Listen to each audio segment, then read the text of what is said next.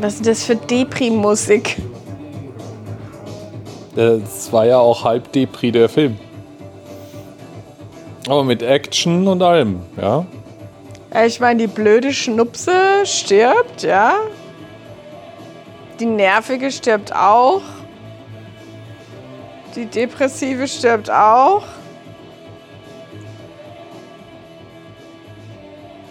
Jetzt ist eine übrig und die weiß eigentlich gar nichts. Ja. Hm. Ha. Hm. Beißen und saugen.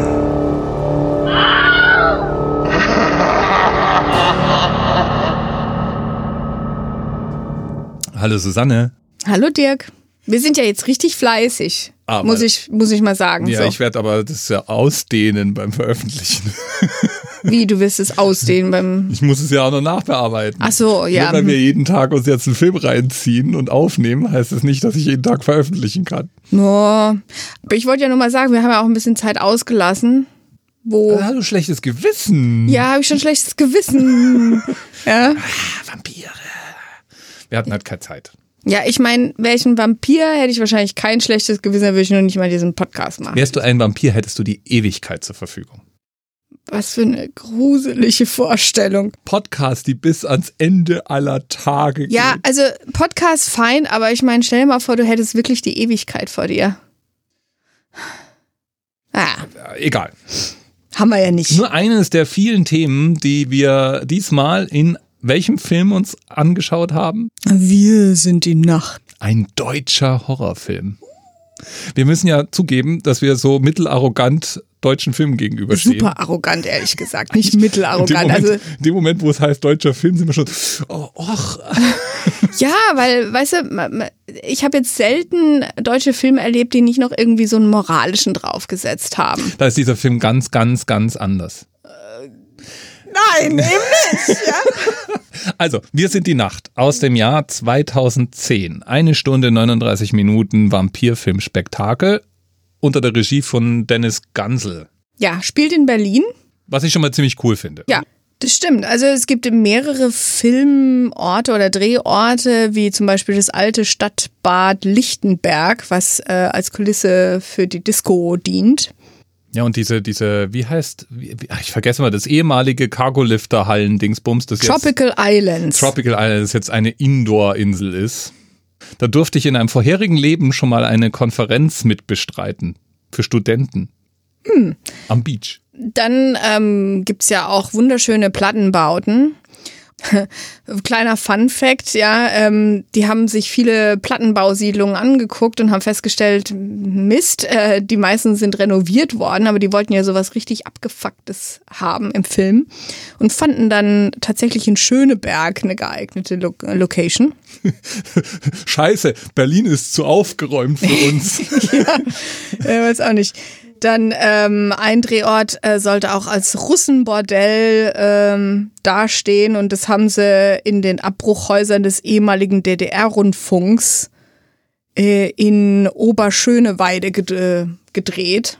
ja, okay. Also Wir haben auch so ein bisschen äh, Schauspiel, deutsche Schauspielprominenz äh, in dem Film gehabt. Also so jemand wie äh, Caroline Herfurth war in der Hauptrolle, Nina Hoss.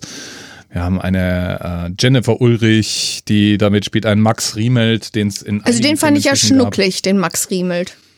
Okay.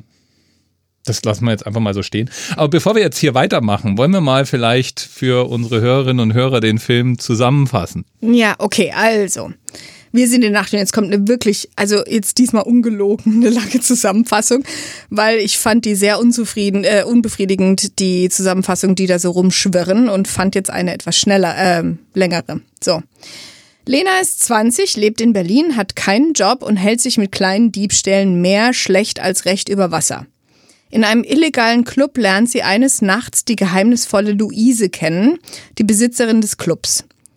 Sie ist bereits hunderte von Jahre alt, denn sie ist die Anführerin eines weiblichen Vampirtrios, dem auch die, die elegante Charlotte und die exaltierte Nora angehören. Luise verliebt sich in Lena und macht sie zu einer der ihren. Zunächst genießt die Neuvampirin den Luxus, die Partys und die grenzenlose Freiheit, aber schon bald stürzen der Blutdurst und die Mordlust ihrer neuen Freundinnen sie in einen Konflikt. Als sie sich dann auch noch äh, in den Kommissar Tom Serner verliebt, der die mysteriösen, durch die Vampirinnen ausgelösten Todesfälle aufklären soll, droht die Situation außer Kontrolle zu geraten. Als wir den Film angefangen haben, war ich spontan sofort davon beeindruckt, wie hochwertig der eigentlich daherkommt. Also früher habe ich ja irgendwie deutschen Film immer auch noch mit leicht unbeholfenem TV-Look verbunden. Ich äh, markiere hier gleich mal meine Vorurteile. Mein Vorurteil ist, deutscher Film ist mäh. Und ich freue mich dann immer, wenn ich dann einfach vorgeführt bekomme, dass es nur noch ein Vorurteil ist, weil dieser Film sieht verdammt gut aus, das muss man mal sagen. Deutscher Vampirfilm. Hatten wir irgendwie? Nee, hatten wir noch nicht, gell? Nee, wir hatten einen zweisprachigen bis dato. Mal der Red Blood Sky, äh, Blood Red Sky, es war zumindest eine Deutsche, die gespielt hat. Der ist jetzt komplett deutsch. Das ist also ein Standardding, oder? Vampire in ganz vielen historischen Fotos zeigen, sodass klar ist, ah, die werden älter, aber sehen nicht so aus. Ja, es fängt ja an in einem Flugzeug, wo man dann sieht, wie dieses Vampir-Trio, angeführt von Luise, gerade in Paris shoppen waren und anscheinend mit einem Private Jet, den sie halt, äh, sag ich mal, gechartert haben, indem sie die alle umgebracht haben. Ich glaube, der Pilot ist nicht mehr am Leben.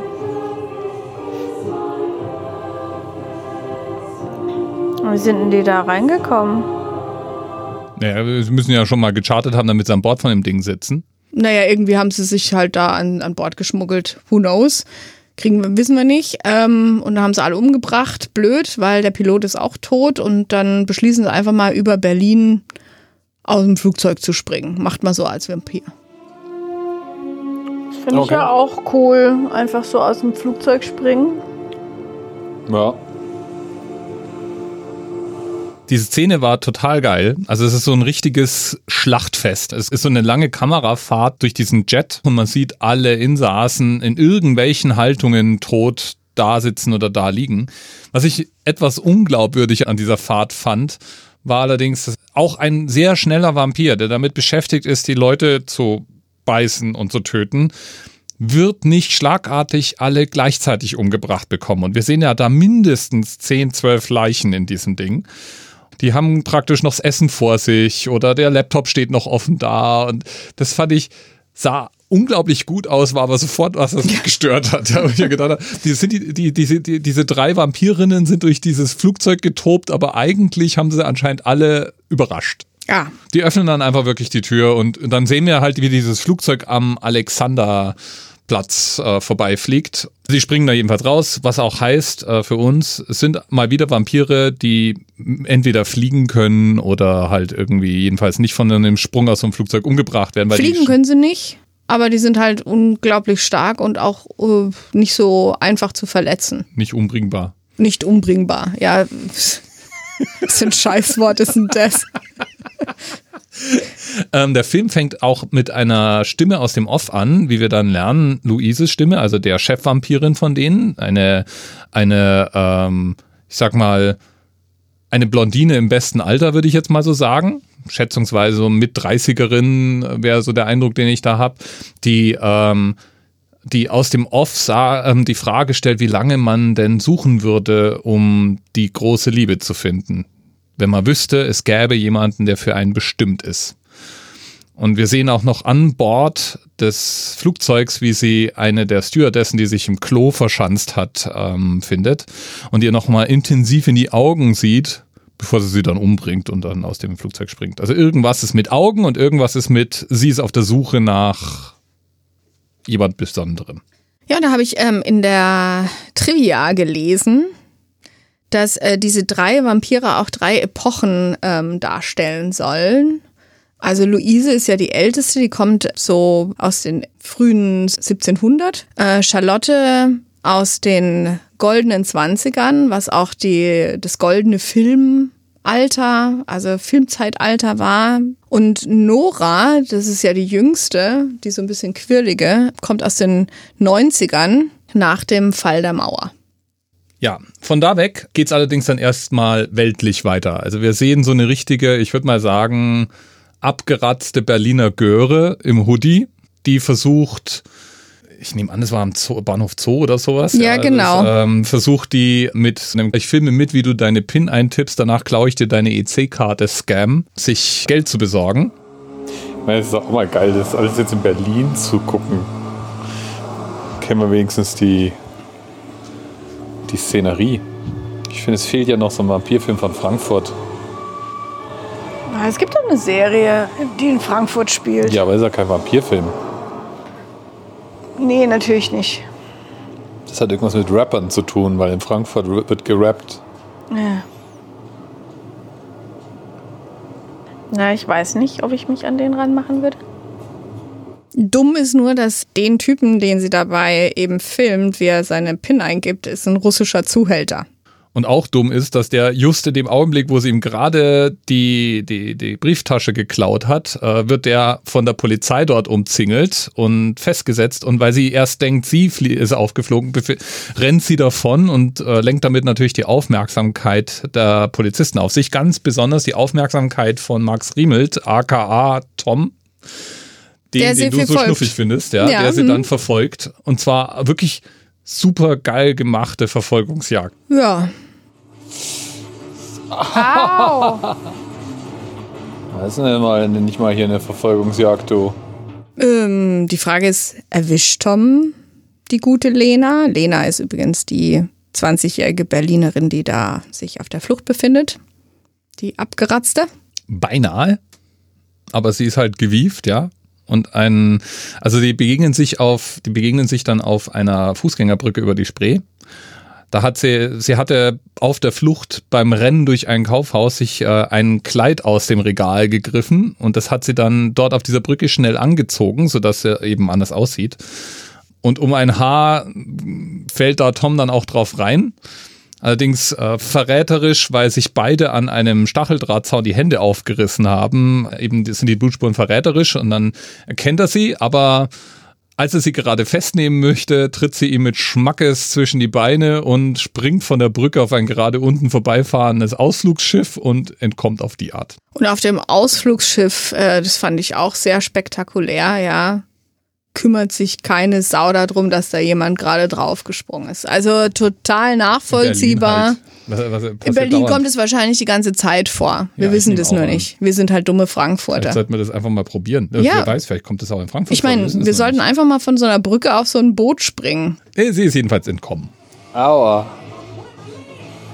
Na, wenigstens nimmt das mit Humor. Also er hat, er hat zwar einen Tritt ins Geläut bekommen, aber also das würde ich ja auch mit Humor nehmen, wenn ich von so einer Total, charmanten ja. Göre dann. Ach so, ja. ja. Sobald ich wieder Luft bekomme, würde ich lächeln, so wie er. Naja, also man sieht auch dann gleich, in was für Verhältnissen Lena wohnt. Also es ist auch irgendwie wirklich Plattenbau. Und die Mutter kümmert sich nicht wirklich um, um sie, sondern die hat da einfach nur, sie geht da ein und aus, wie sie gerade Bock hat. Also ziemlich traurig, ziemlich heruntergekommen, ziemlich arm. Ja, und so macht sich halt äh, Lena auf ins nächtliche Berlin wieder und äh, sieht dann, wie zwei Jugendliche irgendwie durch den Zaun gehen, wird neugierig und folgt denen und trifft dann auf diese Disco mitten im Nirgendwo auf so in so einem alten Vergnügungspark. Ja, hm, nicht gerade mein erster Gedanke, wenn ich so ein Loch im Zaun sehe. Oh, wo ist das? Gibt es in Berlin irgendwie so ein Lost Place, so ein so einen stillgelegten Vergnügungspark oder was? Weißt du, ich nicht. Illegaler Rave. Ja, uh. Und äh, ist dann in dieser Disco und sucht sich halt wieder neue Opfer, die sie beklauen kann. Wird äh, von Luise beobachtet, schon am Eingang. Luise hat ein Ding mit Augen. Wie wir dann im Verlauf des Films lernen, hat ja Luise alle diese Mädels irgendwann gebissen und zu Vampirinnen gemacht, ja, und jedes Mal aus demselben Antrieb heraus, dass sie sich praktisch die Augen angesehen hat und irgendwie immer dachte, das wäre die Wiedergeburt einer großen Liebe. Und das ist da eben auch so. Die sieht schon auf der Kamera, dass, äh, dass sich ähm, Lena anstellt und sieht das Gesicht und äh, sieht die Augen und findet es interessant und lässt die dann eben nicht mehr aus ihren Augen. Ja, also die, ähm, Dann kommt eine echt coole Szene, wo ähm, Lena ja denkt, äh, was ist das jetzt hier alles, ja, und ähm, aufs Klo geht, in den Waschraum und Luise ihr folgt. Und das muss ich sagen, das fand ich auch sehr gut gemacht. Ja, niemand im Spiegel.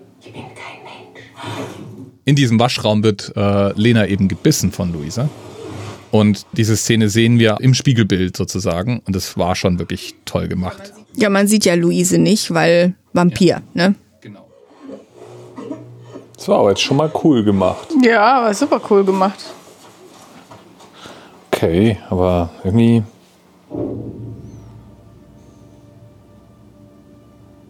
Kann man sie nicht einfach so beißen als Vampir, ha?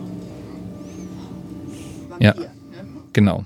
Die Frage ist allerdings, da wird ja Luise irgendwie so nach hinten weggesprengt bei, äh, bei diesem Biss oder sie springt weg. Mir war das nicht so ganz klar. Ja, das habe ich auch nicht verstanden.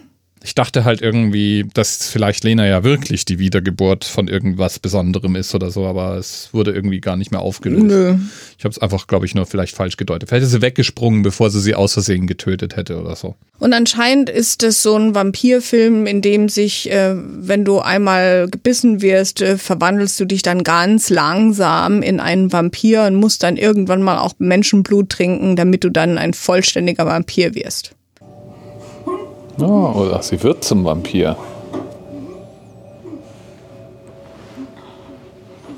Ja, das sieht eher aus wie so ein kalter Drogenentzug. Naja. Das haben sie auch gut aufgezeigt in dem Film. In dem Augenblick, wo sie noch kein Menschenblut getrunken hatte, sah man sie noch im Spiegel. Und in dem Augenblick, wo sie Menschenblut getrunken hatte, sah man sie nicht mehr im Spiegel. Und schon ist man im nächsten Zwang drin, ne? So, ab jetzt ist eigentlich die Handlung hauptsächlich damit beschäftigt, diese drei Vampirinnen und Lena näher zu bringen und uns vorzustellen. Lena hat dann doch irgendwie schon noch moralischen Kompass. Die hat eigentlich erstmal keine Lust, irgendwelche Menschen zu beißen oder umzubringen. Und die hatte auch nicht darum gebeten, zur Vampirin zu werden. Ja, von daher ist die not amused. Die sucht äh, diese, diese Club-Location auf, findet dann auch die, die Vampirdamen, die in einem Grand Hotel in Berlin residieren, also wirklich sehr luxuriös untergebracht sind. Was ist denn das Hotel? Sieht echt gut aus. Was? Ein schönes Hotel. Ja. Und im Grunde kann man die drei auch als sehr unterschiedliche Charakter festhalten. Also da ist einmal die Luisa, die irgendwie, ich würde sagen, ein Control-Freak ist, aber auch auf dieser Suche die ganze Zeit und eigentlich versucht, sich sowas wie eine Familie zu halten. Ähm, dann haben wir die Charlotte, die nicht nur ähm, ein Stummfilmstar war, aber und die ganze Zeit die Nase in dem Buch hat, sondern auch so eine Fand ich sehr sympathisch. so eine abweisende Arroganz an den Tag legt und eigentlich keinen Bock auf gar niemanden hat, aber zwischendurch halt mal dann. Ja, man erfährt dann Eskaliert. über den Film auch, warum das so ist, weil Luise hat sie gebissen an der Premiere dieses Stummfilms. Nur sie hatte halt auch Familie, Ähm. Tochter vor allem. die Charlotte, ja, und ähm, glaube, das ist das, was sie so depressiv auch macht. Also man sieht dann auch mehrmals, wie sie extra im, im Morgen draußen stehen bleibt und äh, ist ja für Vampire gefährlich, weil die ja dann in Flammen aufgehen, um das auszuhalten, wie die Sonne aufgeht und dann erst zum letztmöglichen Zeitpunkt wieder ins Haus reingeht. Solche Sachen sieht man. Also die hat schon so selbstmörderische Tendenzen. Ist schon alles sehr tragisch, oder? Schon so ein bisschen deutsch. Ich finde es interessant. Einerseits ist der Film echt, also der gefällt mir, aber die spielen schon echt schlecht. So zwischendurch. Ja. Wobei.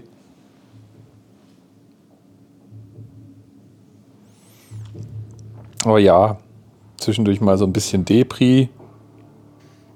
Und dann haben wir noch die Nora, also so ein junges Girl, das eigentlich irgendwie bei der Love Parade hängen geblieben ist, ja. Gab es denn in den 90ern schon Ja, Love ja, Parade? das ist ja genau das Ding. Also, Also. deswegen ist ja die, sie auch der DJ bei dem Rave und ähm, ja. ja, vergaß ich. Das ist übrigens auch auffällig. Also äh, all diese Figuren sind im Prinzip anscheinend gleich so geblieben, wie sie zu dem Zeitpunkt waren, als sie gebissen wurden. Ja, also es Ja, das ist ein bisschen doof. Also, keine Charakterentwicklung bei Vampiren. Aber vielleicht Solltest ist es bei du doch- Vampiren so. sollst du doch meinen, wenn du so über 200 Jahre alt bist und das alles miterlebt hast, dass da irgendwas mit dir passiert. Ja. Jedenfalls kann sich Lena nicht so an dieses Leben als Vampirin anpassen. Also sie findet es doch schon irgendwie grausam. Da gibt's diese eine Szene, die in Tropical Island da gedreht wurde, wo sie zwei Nachtwächter im Grunde kalt machen. Kleiner Fun Fact. Der Sand musste irgendwie komplett ausgetauscht werden an der Stelle, weil da so viel Filmblut drinne war. Also das Tropical Island für diejenigen, die das nicht kennen, das ist tatsächlich eine ehemalige Cargolifter-Halle. Cargolifter waren Unternehmen, die wollten im Prinzip Zeppelins wieder beleben als Lasttransportgefährte. Und da gibt's äh, irgendwie bei Potsdam eben eine gigantische Halle und die ist wirklich beeindruckend groß, in der im Prinzip sowas wie eine Ferieninsel simuliert wird. Ähm, Denk dir, denk dir den Film Truman Show, wenn du ihn kennst, nur mit so einer Insel drin und die, die verbringen, da drin kann man auch übrigens übernachten. Also da drin kannst du praktisch einen kompletten Urlaub buchen und da Tag und Nacht drin verbringen. Deswegen fand ich das auch ganz neckisch, dass die in diesem Tropical Island zu dritt oder zu viert zu dem Zeitpunkt dann da drin rumplanschen und niemand da sonst ist. Das ist nämlich ein Zustand, in dem befindet sich das Tropical Island nicht. Da sind eigentlich immer Leute. Ähm, aber egal, für die war es halt leer. Was allerdings dann eben auch äh, ganz charmant ist, ist, also als sie diese, diese ähm, zwei Nachtwächter dann da antreffen, also die Nachtwächter mussten schon schwer davon überzeugt werden, dass sie zu denen ins Wasser kommen, oder? Ich bin der, Bernd. Bernd, ich hab da ganz schlechtes Gefühl, Bernd. Ein ganz schlechtes Ganz Gefühl. schlechtes Gefühl. Ja, total schwer. Ich meine, junge Mädels, gut aussehen, Ja. sagen, ha, kommt doch zu uns ins Wasser. Und die eine zieht ihr Bikini-Oberteil Und aus. dann haben wir Männer einfach auch wirklich nichts anderes mehr im Sinn, so ist es. ja, also, Also einmal Nippel sehen und zack. da haben wir es wieder. Ja, Siehst du, jetzt weißt du auch. gefährlich. Ja. Sag ich mal, Schnitt auf der anderen Erzählspur, die wir so mitkriegen, ist Tom, der Polizist, eben auf den Fersen. Eigentlich wird sie ja irgendwann in ihn hier verknallt Ja, sein. natürlich. Ist ja auch ein Schnuffiger. Ist er das? von äh, verschiedenen Morden, die passiert sind. Außerdem kann er ja Lena nicht vergessen und versucht, ihr Herz zu gewinnen. Eigentlich ein bisschen creepy, ja. Steht plötzlich für ihr vor der Tür, will sie dann einladen zum Kaffee trinken. Naja, ich, ich meine, der, der Grund, warum er bei ihr vor der Tür steht, ist, dass er ja die versteckte Klamotte, die sie unter dieser Brücke noch versteckt hatte, also diesen Hoodie und so, das hat er aufgesammelt und will es ihr vorbeibringen. Und er hatte dann in der Kartei gesucht nach äh, Hoodies. Nein, nach, nach Lena und hatte eben so rausgefunden, wer sie ist und wo sie wohnt. Das ist creepy vielleicht, ja. Und will ihr dann halt eben den Hoodie und so vorbeibringen. Interessant ist, äh, Lena wurde zu dem Zeitpunkt als Vampirin sozusagen fertig initiiert und das äh, hat die gute Luisa auf eine relativ brutale Art und Weise gemacht. Sie hat sie nämlich gepackt und hat sie zu einem Russenbordell gebracht und hat, hat behauptet, sie verkauft sie jetzt als äh, zukünftige Nutte dort. Und dann gibt's eben eine Szene, wo einer dieser Russen, weil Russen sind brutal, das wissen wir, dass Russen immer brutal sind, besonders die Berliner Russen sind brutal. Ja, vor allem die sind auch die, die Bo- Bordells unterhalten. Das machen ganz Deutsche klar, nicht. Ja, also ne? kein, kein Klischee hier drin, ähm, kein Vorurteil. Na egal, jedenfalls sehen wir dann so einen großen, bulligen Russen, der eben offensichtlich in, zu ihrem Zimmer kommt, um sie dort zu vergewaltigen und gefügig zu machen. Berlin, da wo die Russenmafia regiert. Ja. Ein kleines Mädchen vergewaltigen will. Oh, uh. Oh. Und so ein Vampir hat halt, sobald er mal, aus, also so eine Vampirin, wenn die dann erstmal ausreichend sauer ist, ist die schwer, schwer äh, gefügig zu machen und da, ähm, da trinkt sie dann zum ersten Mal Blut und tötet zum ersten Mal. Und das Ganze wird auch aufgenommen von einer Überwachungskamera in den ganzen Ding. Und obwohl also Luisa und ihre Mädels die ganze Bude hinterher anzünden und versuchen, ihre Spuren zu verwischen, gelingt es eben nicht ganz. Man kann auf dem Mitschnitt, auf der Aufnahme sehen, es hat jemand überlebt. Ja, nur die Vampire sieht man nicht auf dem Video. Wie im Spiegel. Sieht man nicht. Du brauchst eigentlich noch irgendeinen Vampirjäger, oder? Ja, jetzt findet er erstmal den anderen Russen. Der mit dem komischen Ohr. Deswegen ist auch die Aussage von dem Typen, den sie dann natürlich finden, erstmal ein wenig glaubwürdig. Ja, der sagt so Dinge wie, die konnten an der Decke rumlaufen und äh, waren äh, unglaublich schnell und kräftig und überhaupt. Und das äh, ist natürlich für Berliner Polizisten jetzt weniger glaubwürdig.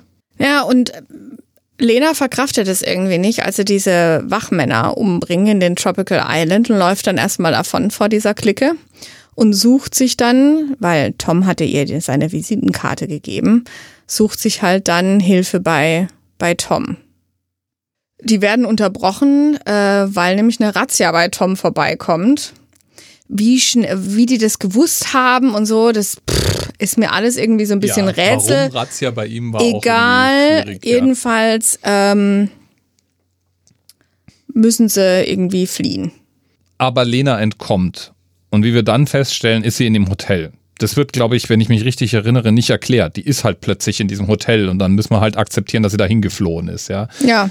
Ähm, Also die geht zurück in dieses äh, luxuriöse Hotel ähm, zu den anderen. Und äh, anscheinend ähm, haben die schon Jahre im Voraus immer irgendwie einen Plan B irgendwie im Kasten. Ähm, das heißt, da ist dann irgendwie ein Auto mit abgedunkelten Scheiben und so weiter, das zur Verfügung steht. Ja, die haben Fluchtfahrzeuge im Keller geparkt, so ähm, stellen wir dann fest. Was man aber auch sagen muss, ist, die sind jetzt nicht gerade wenig auffällig, ja. Also die Mädels lassen es schon ganz schön krachen. Unter Ja. anderem zum Beispiel in Form von Straßenrennen mit geklauten Sportwagen. Kratzer in den Ma Maserati gemacht. Und wir sehen in dem Film diverse Szenen, wo die halt so richtig die Sau rauslassen und mit den Dingern durch die Stadt heizen. Was unter anderem dann dazu führt, dass überhaupt äh, die Spur irgendwann zu diesem Hotel führt und die Polizei eben mit so einem richtigen Aufgebot am helllichten Tag dort anrückt, um. Ja, helllichter Tag ist natürlich blöd, ne? Also die springen dann ins Auto und dann geht die wilde Verfolgungsjagd los. Ich verkürze es jetzt mal, weil die eine Szene habe ich auch nicht verstanden. Warum verlässt Nora dieses Auto? Ja, äh, es ist mir Also, nicht die müssen wir klar. vielleicht gerade mal erklären, ja, äh, diese Szene. Also sie rennen, rennen in die Tiefgarage, springen dann eben auf der Flucht nicht in die Sportwagen, sondern in eigens geparkte Fluchtfahrzeuge und Eins. eins. Zwei. Nee, eins. Ich, Ah, du hast recht. Die fliehen mit Flüchten zwei die Autos. vier in zwei abgedunkelten Fahrzeugen. Ja. Und dann Noras Auto fährt nämlich ähm, vor dem Hotel äh, gegen eine Wagensperre und bleibt liegen und sie steigt dann aus, kann aber den anderen Wagen nicht erreichen verbrennt dann, genau. und verbrennt dann. Ja. Jo, gut, also eine ist weg von vieren, verbrannt. Und zwar die jüngste von denen. Ja, N naja, nee, die jüngste ist ja Lena. Ah, Lena ist die jüngste. Ja, aber ich meine, ja, okay. Die, die aus den 90ern. Ja. Das äh, Love Parade Girl ist verbrannt. Die verquirlte. Und die, die heizen dann eben mit diesem Wagen weiter und setzen den dann gekonnt in einen U-Bahn-Aufgang, sodass sie halt in die U-Bahn entkommen können. Irgendwie ähm, haben sie da auch schon Koffer äh, mit Zeug. Na. Aus dem Grand Hotel in den U-Bahn-Schacht. Ist mal ein Abstieg. Eine weniger. War jetzt wohl knapp alles, ja?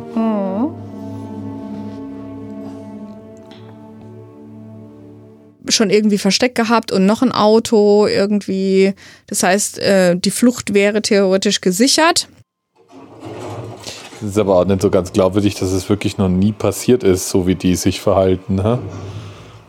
Ich meine, kannst du jetzt ständig irgendwelche Karren klauen, Leute kalt machen.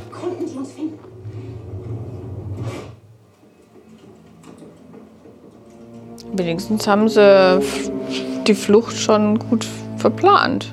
Ja, musste doch eigentlich fast, oder? Wenn du so lange Ja. schon. Vampir bist. Stinkst nach Tod. Aber Charlotte will aber dann ihrer Tochter auf Wiedersehen sagen, die inzwischen eine alte Frau ist und äh, eigentlich im Sterben liegt. Macht, äh, die machen das auch als, als Gruppe sozusagen und dann wählt Charlotte den Freitod, indem sie bei aufgehender Sonne einfach draußen bleibt. Das heißt, sind wir nur noch zwei. Es gibt noch Stress zwischen Lena und äh, Luise, weil Luise ihr eigentlich die Schuld gibt dafür, dass sie überhaupt in dieser Situation sind, weil sie ja mit Tom befreundet ist, die gute Lena. Ja. Und Luisa droht damit, Tom umzubringen im Endeffekt. Ja. Jedenfalls gibt es eine Kabelei und ähm, Lena rennt dann wieder weg und flieht zu Tom nach Hause und offenbart ihm eben, dass sie so anders ist. Und er ist erstmal schockiert, natürlich. Aber hält dann trotzdem zu ihr. Das ist so, wie man das macht. Ja, einmal verliebt, immer verliebt. Und äh, Toms Kollege, mit dem er ganz eng ist, der hat inzwischen rausgefunden, dass Tom anscheinend eine Verdächtige, eine der Verdächtigen deckt. Wie, ist mir nicht ganz klar. Und er stürmt dann eben mit so einem Sondereinsatzkommando Toms Wohnung. Und da war mir auch nicht klar, woher weiß der jetzt, dass die da sind und dass die da ist und so. Also, und so geraten beide in Untersuchungshaft. Und Luise kommt dann eben in diese Polizeistation und ähm, bringt alle um, entführt Tom und Lena rennt dann denen hinterher und dann sind sie eben auf diesem stillgelegten Turm des Teufelsbergs. Ja, und ähm, Luise versucht dann Lena dazu zu zwingen, ihr zu sagen, dass sie sie liebt. Fand ich auch ein bisschen abgefuckt irgendwie. Ja. Eigentlich. Oh, es wäre ja so ein schöner Film gewesen. Ich liebe dich. Das kann man aber auch nicht sagen, wenn man es nicht meint. Ja. Ach shit. Weil Luisa das ähm, nicht so, äh, weil Lena das nicht so richtig glaubwürdig rausbringt. Also, ich meine, eigentlich ist sie ja in Tom verknallt und diese Drohung, Tom umzubringen vor ihren Augen, hat jetzt wahrscheinlich nicht gerade warme Gefühle hervorgerufen, äh, kann ich mir vorstellen. Ähm, Kommt es zu einem Kampf zwischen Luisa und Lena. Äh, Tom wird zwar auch verwundet, aber nicht tödlich. Ähm, aber äh, Luisa überlebt das Ganze nicht, denn Lena kickt die im Endeffekt irgendwann so richtig mit Schwung raus in den Sonnenschein, wo sie dann wie so eine Fackel, ja, wie so ein Komet praktisch in der, in der, da zu Boden geht. Also es ist ein spektakulärer Vampirtod. Die Sonne geht auf. Woher kenne ich das? Hm, lass mich mal überlegen. Ah, Dracula 3000. Ja, die, die, dass die Sonne Vampire umbringt, gibt es ja wohl in praktisch allen Vampirfilmen. Nein, ich meine, dass beim Endkampf die Sonne aufgeht. Ja, okay. Da endet eigentlich auch der Film, dass äh, Lena ähm, dann bei ihrem Tom ist So, jetzt guck mal nach deinem Schnucki. Der lebt doch bestimmt noch. und der Versuchung versucht zu widerstehen, ihn zu beißen. Zumindest die Fassung von dem Film, die wir gesehen haben, endet damit, dass sie irgendwie entkommen und wir sehen auch nicht, dass sie ihn gebissen hätte oder so. Ich habe aber gelesen, es gibt ein alternatives Ende, wo sie ihn beißt. Da ist jetzt vielleicht mal ein ganz interessanter äh, erzählerischer Kniff, den wir jetzt noch überhaupt nicht erwähnt haben. Ähm, es ist nämlich nicht von ungefähr, dass wir nur Vampirinnen haben bis hierhin. Das wird ganz am Anfang mal gefragt. Also Lena fragt mal, wo denn die Vampire sind, also warum es nur Vampirinnen sind. Und da lernen wir, es gibt auf der Welt vielleicht noch 50 bis 100 Vampirinnen und keine männlichen Vampire mehr, weil die männlichen Vampire einfach zu wild und abgedreht und offensichtlich waren und damit ständig Aufmerksamkeit auf sich gezogen haben und letztlich irgendwann die Vampirinnen entweder selber die Typen umgebracht haben oder zugelassen haben, dass Menschen sie umbringen. Das fand ich einen super interessanten Twist. Ja, also ich finde die Idee total geil, dass die mächtigsten Wesen praktisch, die wie so Raubtiere zwischen den Menschen rumstreuen, ähm, eben in dieser Geschichte Frauen sind. Auch Frauen, die ähm, sich mal mit Menschen vergnügen, aber eigentlich die echten Beziehungen für sich selber aufsparen im Endeffekt, egal welche jetzt, also so Familie, Hass, Liebe, es hat, findet ja nur zwischen diesen Vampirinnen eigentlich statt. Aber es ist, macht natürlich dieses, dieses Ende recht markant, äh, das jetzt nicht im Film ist, dass Lena zum Schluss eventuell ihren Tom beißt. Und äh, damit den ersten männlichen Vampir wieder zeugt, sozusagen. Das ist halt jetzt ein offenes Ende. Also das Ende ist eigentlich, dass der Polizeikollege ähm, da in diesen Stock kommt, wo noch vor wenigen Sekunden sich äh, Lena und Tom aufgehalten haben. Also Lena mit dem schwer verletzten Tom. Beide sind nicht mehr da. Wohin? Weiß kein Mensch. Ja, und anscheinend sind sie auch nicht mehr in dem Gebäude. Wie, warum? Weiß ich auch nicht, weil draußen scheint ja die Sonne. Egal. Und dann äh, nur flüstert viel Glück. So ein echter Polizistenpartner halt, ja, der weiß, was sein Partner braucht. Aber was ist denn du? Sie hat ihn nicht gebissen? Also das ist ein bisschen unbefriedigend. Ja, schon irgendwie. Wohin sind die jetzt entschwunden? Raus geht ja nicht, weil Hell. Und im Grunde ist es ein offenes Ende, wo sich der Zuschauer selber Gedanken machen kann, okay, was haben die jetzt wohl gemacht? Wo sind die jetzt wohl? Wird Tom zum Vampir? Wie leben die? Ja, wir haben ja vor allen Dingen auch diese Szene mit Charlotte und ihrer Tochter, die ja so ein bisschen, also die ja tragisch ist, weil ähm, das ist ja das Sterbebett ihrer Tochter, also die zu dem Zeitpunkt eine wirklich alte Frau ist. Charlotte sieht aus wie so eine Mitzwanzigerin, ja, immer noch eine sehr elegante Frau, wie man sich halt so Stummfilmstars vorstellt. Und dann öffnet eben die alte Frau die Augen, schaut sie an und sagt, Mama, oder Mutti, glaube ich, sagt sie. Ähm, boah, wie creepy eigentlich, wenn du als, äh, keine Ahnung, 80, 90-Jährige deine Augen aufmachst und deine, deine Mutter, so wie du sie aus Kindheitstagen in Erinnerung hast, vor dir siehst. Oder vielleicht, das ist ja die andere Frage, vielleicht haben die sich ja immer wieder gesehen über ihr ganzes Leben hinweg. Was für eine Vorstellung, ja. Jedenfalls bringt sich ja Charlotte danach um und äh, das ist ja ähm, ein Echo dieser allerersten Liebesgeschichte. Also Luisa sucht ja ihre große Liebe, die irgendwann den Freitod wählte, indem sie sich in der Sonne verbrennen hat lassen. Und äh, Charlotte macht genau das Gleiche, indem sie einfach dann ähm, die Tür, als alle vor der Sonne ins Innere fliehen, die Tür ver verriegelt und draußen stehen bleibt und dann wartet, bis sie verbrennt. Das heißt, da diese ganze Geschichte so diese, diese klassische Tragik des unendlichen Lebens und du, alle die, die du liebst, die eben keine Vampire sind, gehen verloren unterwegs. Und die Frage kann man sich natürlich auch mit Tom und Lena stellen. Also wenn sie ihn jetzt nicht beißt, dann wird er ja irgendwann alt und stirbt. Und das ist ja nur unter der Annahme, dass die sich auf ewig lieben und verstehen. Aber wie mu- muss es eigentlich sein, wenn du als Partner eines mächtigen, blutrünstigen, mörderischen Wesens äh, wie, wie muss ich mir da zum Beispiel Ehestreits vorstellen? Wie fandst du jetzt so den Film so generell? Er sah echt cool aus. Ich mag diese Idee einer reinen Vampirinnen-Clique sehr. Also die, die haben ja wirklich die Sau rausgelassen, diese Mädels, und das gefiel mir gut. Also die haben sich, die haben sich aufgeführt, wie man das oft in so Vampirfilmen sieht, aber eben normalerweise sind es immer die Typen, die da so die Sau rauslassen, und ich habe das ziemlich cool gefunden. Ich weiß nicht, ich bin so, bin hin und her gerissen mit dieser Homoerotik, die sie da drin da, zur Schau gestellt hat, weil die kam mir arg klischeehaft vor. Also ich ähm, habe jetzt kein Problem damit, dass das die ganze Zeit irgendwie äh, Luisa war, die auf diese Mädels eigentlich alle steht. Das war ja immer, die hat die immer zu Vampirinnen gemacht, weil sie eben versucht hat, ihre Liebe zu finden.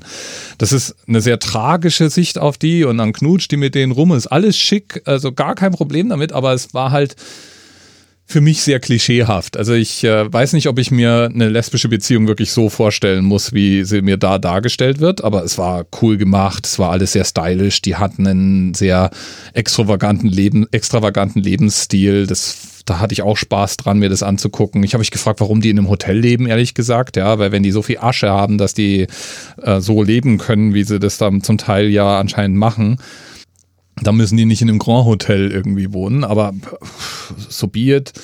Vielleicht ist das ähm, der Ausdruck dessen, dass du es dann geschafft hast, indem du in einem Hotel lebst. Ja, ich halte das halt für eine gefährliche Situation, ja. Also Ja, so, ja, ich weiß schon. Also da brauchen wir gar nicht reden. Ich meine, da gehen ja ständig Leute ein und aus im Zimmer. Ja. Äh, willst du vielleicht nicht haben.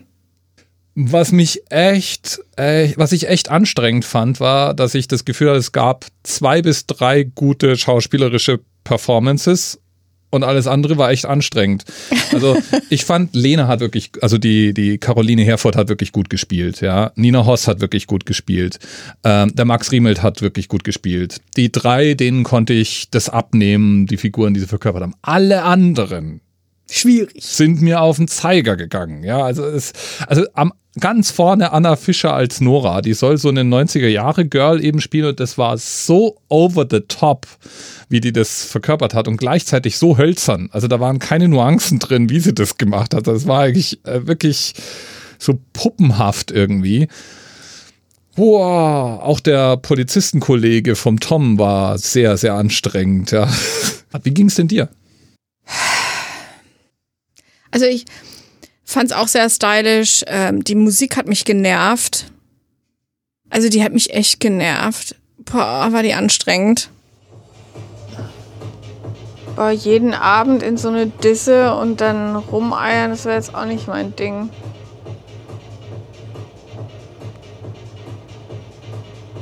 Doch, wenn du mehrere hundert Jahre alt bist, dann magst du Techno. Wäre ich wahrscheinlich eher so wie die andere.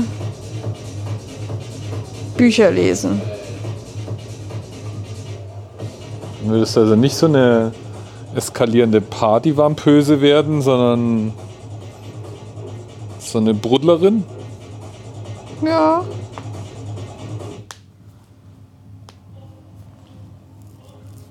Da war so ein bisschen Techno und Metal und so Deutschrock zwischendurch. Ja, da habe ich ja, nichts gegen, gegen Techno und Metal, aber es war halt alles immer so Deutsch, Techno, Metal.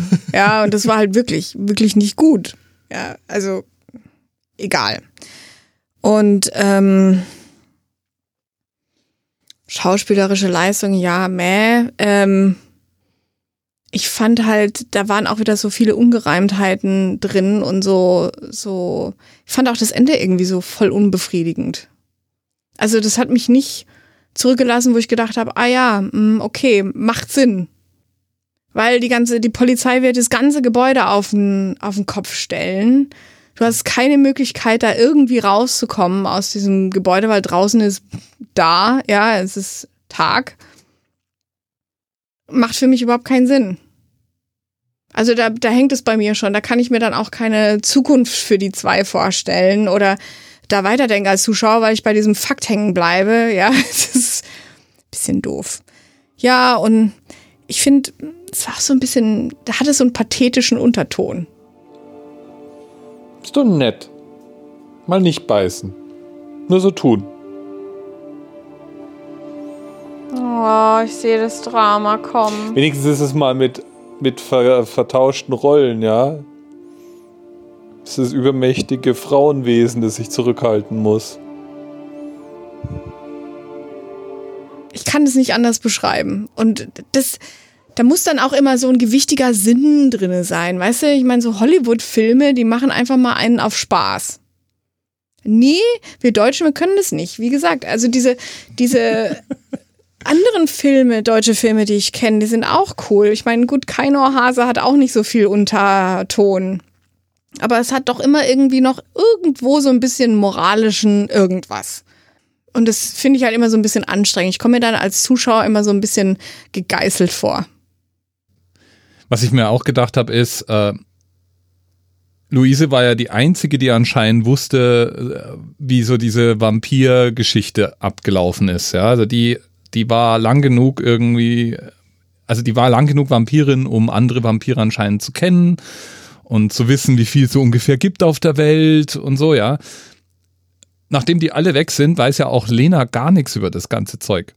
Null, nee. Also Wird ja auch nicht erklärt. Vielleicht haben sie das ja mal offline irgendwie geredet. Und wusstest, weißt du, wer das Buch geschrieben hat? Zum Film? Nee. Wolfgang Holbein. Habe ich jetzt auch gerade mit Erstaunen Drehbuch. gelesen. Ach so, nee, ja, ja. Nee, schrieb zum Film einen Roman, Ah. der dann, der auf dem Drehbuch basiert. Das heißt, der Film war zuerst da und Holbein hat dann einen Roman gemacht. Wobei ich bei Holbein ja mir immer die Frage stelle, ob der eigentlich selber schreibt. So viele Bücher, wie der Mann produziert. Aber das ist ein anderes Thema. Anderes Thema. Also Na es gibt gut, einen also. Holbein-Roman zu Wir sind die Nacht. Spannend. Sag mal, wie viel Blutstropfen? Ich wäre jetzt so bei fünf gelandet. Ja, ich auch. Also ich fand, ich fand für, für einen deutschen Horrorfilm hat mich der schon gut unterhalten. Also ich habe mir den schon gern angeschaut. Der war nicht langweilig. Der hat Spaß gemacht. Ich mochte Lena als Figur sehr, ich mochte das Setting sehr. Ich finde, da hätte man mehr draus machen können. Das ist halt, das ist so dieses Ding, ja. Ähm, das von, von der, vom Grundsetting her hatte das was von Interview mit einem Vampir eigentlich. Also hättest du den alten weißen Vampir, die äh, Vampirin, die inzwischen schon desillusioniert ist, hättest du irgendwie haben können und dann so den, deren Begleiterinnen, die sie sich geschaffen hat, äh, um nicht einsam zu sein im Endeffekt. Naja, im Grunde hat sie ja in denen auch immer die Wiedergeburt vermutet und hat dann festgestellt, ah, doch nicht. Und hat sich dann die nächste gesucht. Und das ist eben genau der Teil, der total lame ist. Also wenn du Schon. dir sagst, du bist irgendwie, du bist 300 Jahre alt und du kommst nicht auf den Trichter, dass das nicht funktioniert, ja, was, also was genau suchst du eigentlich? Und das ist so eine Frage, die mir der Film hätte beantworten müssen, finde ich. Was genau, weil die stellt er ja ganz am Anfang, aus dem Off wird diese Frage gestellt und den ganzen Film über warte ich darauf, dass irgendwie da- dass da irgendwas anderes passiert, außer dass er halt hin und wieder mal Das Mädels meine ich eben hat. mit pathetisch, weißt du? Die erstens mal, die Frage wird an sich nicht beantwortet und wenn dann, weißt du, dann hast du dieses ganze Drama, das sich dann hier so auffaltet, ja, und du denkst ja, okay, danke, ja, Ja, fünf, fünf klingt gut. Also der, der Film war gut anzuschauen, ist gutes Popcorn-Kino, kann man Spaß dran haben, ist, es sind ein paar echt coole Ideen drin. Da sind coole Ideen drin, aus denen ich gerne noch mehr Film gemacht sehen wollen würde. Also vielleicht gibt es ja andere Vampirfilme, die da mehr draus machen. Also diese Idee, es gibt nur noch, es gibt nur noch weibliche Vampire, weil die einfach keinen Bock mehr auf den Bullshit von den Männern hatten. Ja, die fand ich zum Beispiel super charmant. ich eine gute Idee. Ja. Ich meine, der wurde ja auch international veröffentlicht, dieser ähm, Film. In Frankreich zum Beispiel. Ja, da heißt es dann Nous sommes la nuit. Im Oder- Englischen heißt er We Are the Night. Oder dann Russland und sogar in Kasachstan. Und in den USA in ausgewählten Kinos. sogar in der Türkei und in Brasilien und in Japan. War es denn ein Erfolg? Hm, würde ich jetzt so nicht sagen. Also ich habe irgendwo gelesen, dass die 6,5 Millionen Euro zur Verfügung hatten zum Drehen, aber eigentlich nur zweieinhalb eingenommen haben. Autsch. Aber vielleicht habe ich mich da auch verlesen. Nee, ich sehe das hier auch. Budget 6,5 Millionen, weltweiter Bruttoertrag zweieinhalb. Ja, das heißt ja dann, also ich nehme jetzt mal an, Ertrag würde dann heißen Gewinn. Oder, oder es heißt eingespielt. Also das weiß ich jetzt natürlich nicht. Also wenn es zweieinhalb Millionen Gewinn waren, dann mag es ja vielleicht okay gewesen sein. Wenn Ja, er natürlich zweieinhalb Millionen eingespielt hat, dann würde ich sagen, ouch. Interessant fand ich auch, dass das Drehbuch an sich, das hatte der irgendwie schon zehn Jahre in der Hosentasche und hatte schon zehn Jahre vorher der Nina Hoss diesen, dieses Drehbuch und auch der Caroline Herfurth das Drehbuch gezeigt. Es war noch nicht so ganz fertig und die hatten damals schon gesagt, ah, da würden sie gerne mitmachen beim Projekt. Ähm, und dann, nachdem der Hype mit Twilight kam, unseren Glitzervampirchen, dann sind sie eben auf diesen Zug auch aufgesprungen, haben endlich Budget, weil keine Produktionsfirma wollte diesen Film haben, nachdem dieser eine Film mit Franka Potente so abgestürzt ist, der deutsche Horror. Wie hieß der nochmal? Creep, glaube ich, oder so. Deswegen wollte keine Firma den produzieren. Ja, und dann kam eben Twilight und jeder dachte, oh, Vampir, Vampir, Vampir. Und tada, so Interessanterweise wurde das Drehbuch zu dem Zweck auch mehrmals umgeschrieben, weil Ja, man am Anfang Sorge genau. hatte, dass die Handlung zu nah an Twilight wäre. Was ich Das auch hätte ganz vielleicht- finde. hätte dem vielleicht gut Wenn getan. dann äh, ein bisschen glitzern hätte nicht geschadet, oder Ja, was? ein bisschen Glitter hätte nicht geschadet, genau. Das ist eine super Note, mit der stoppen wir jetzt hier. Ein bisschen Glitzer hätte nicht geschadet, ja. Ah, ja, genau. Eine Sache, die ich auch total lustig fand, die ich gelesen habe, war, es gibt eine Szene in dem Film, da sind die Mädels äh, bestechen einen Wachtmann und gehen dann in einen Galeria-Kaufhof in Anführungszeichen shoppen. Also laufen da durch und kleiden sich ein und bedienen sich mit Zeug, ja, und ähm, ich nehme nicht an, dass die vorhatten zu zahlen da, aber egal, ja. Es gibt also so eine Szene, wo die in einem nächtlichen Doch, die Galeria-Kaufhof. lassen doch dann, wer die wenigsten Tüten hat, ähm, muss zahlen, sagt doch die Luise. Und dann ähm, schmeißt der eine so ein Packen Geld ähm, irgendwo auf die Tresen. Wo haben die denn die Kohle her? Boah, wenn du hin und wieder mal jemanden umbringst, hast du ja dann wahrscheinlich auch ein Geldsupply. Die Bedienung steht nicht auf der Karte.